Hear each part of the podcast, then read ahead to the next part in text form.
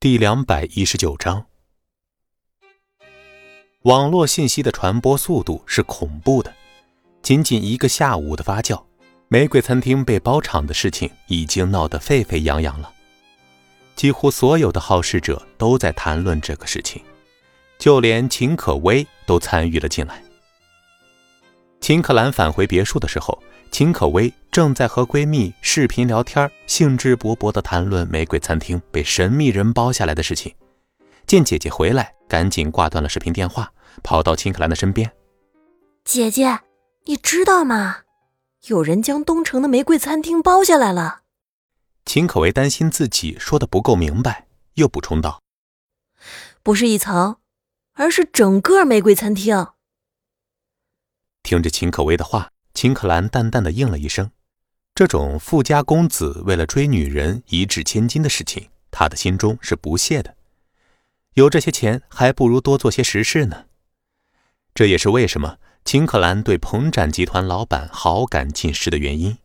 那么高调的拉一大堆聘礼放到公司，和这些不成熟的富家公子有什么区别啊？以为金钱真的可以买到爱情吗？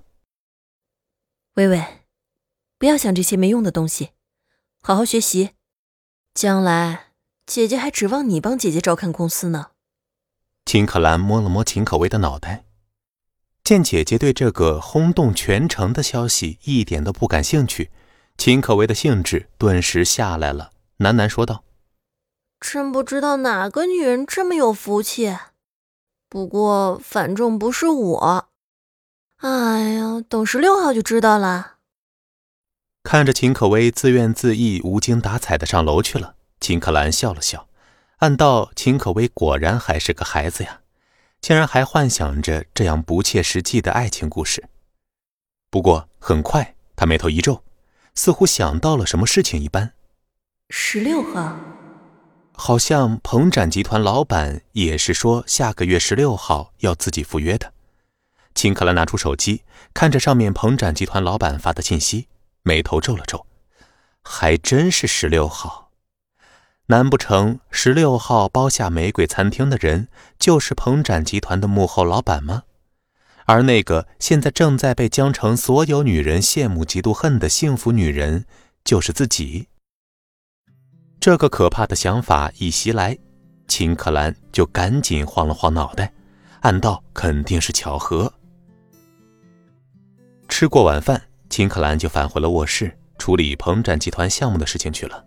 虽然今天他拒绝了鹏展老板的求爱，但是啊，他仍然会认真对待鹏展发展的项目。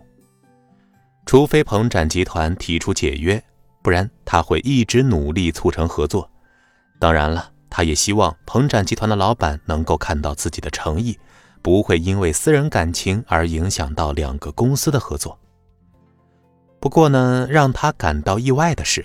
他和秦家人所担心的事，似乎并没有任何要发生的迹象。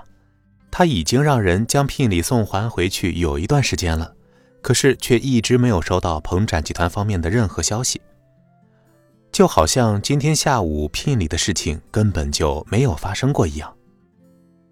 烦躁地看着电脑上鹏展集团项目的策划书，脑袋晕晕的。这时，屏幕上闪现出一堆推送的消息。秦可兰本能的想要关掉，可是看着推荐语，他愣了一下。震惊！神秘富豪一掷千金包下玫瑰餐厅。想着今天秦可薇说的话，秦可兰一时好奇，点开了这个消息框。网页一弹开，秦可兰的眼睛就直勾勾的盯上了文章中的配图。从背影看。三个男人，两个中年人，正中间和前台服务生交谈的年轻人，应该就是包下整个玫瑰餐厅的神秘人了。秦可兰眼睛直勾勾地盯着中间年轻人的背影，高大笔直，身形看着特别像孙离。这个念头一出来，金可兰一阵不可思议地哆嗦了一下。不过想到孙离平时土里土气的模样，暗自摇了摇头，怎么可能会是他？秦克兰揉了揉太阳穴，再次看了一眼三个人背影的照片，然后将信息窗口关闭，继续看鹏展集团的项目策划书了。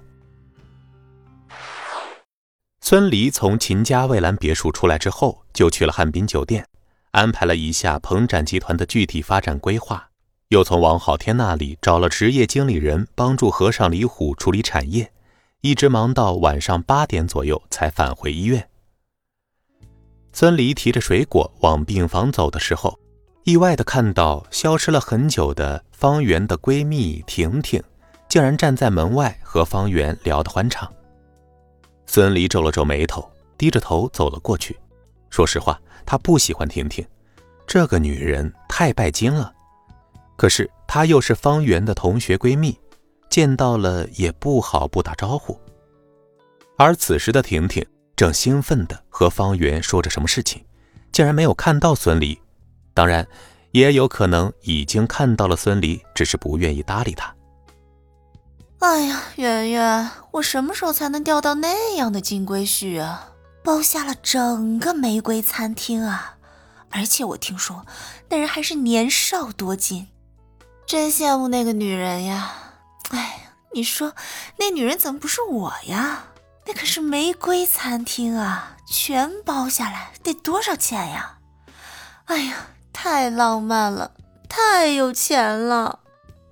听着婷婷喋喋不休的话，方圆揉了揉太阳穴，无奈的说道：“婷婷，就是这个消息把你从旅游风景区给勾来了。”“是呀，我决定了，这多半个月呢，我就在江城待着，一直等到十六号。”婷婷说着，很花痴的从钱包里拿出一张照片：“你看，你看，这背影多年轻。”肯定是个英俊的公子哥。方圆看着婷婷，竟然从网上将那个神秘公子哥的背影打印了出来，一脸无语。方圆点着婷婷的额头说道：“你就花痴吧，你再花痴，人家也看不上你。那可不一定。我决定了，十六号我要去截胡，只要他还没结婚，我就有把握把他拿下。”本集播讲完毕，感谢您的收听。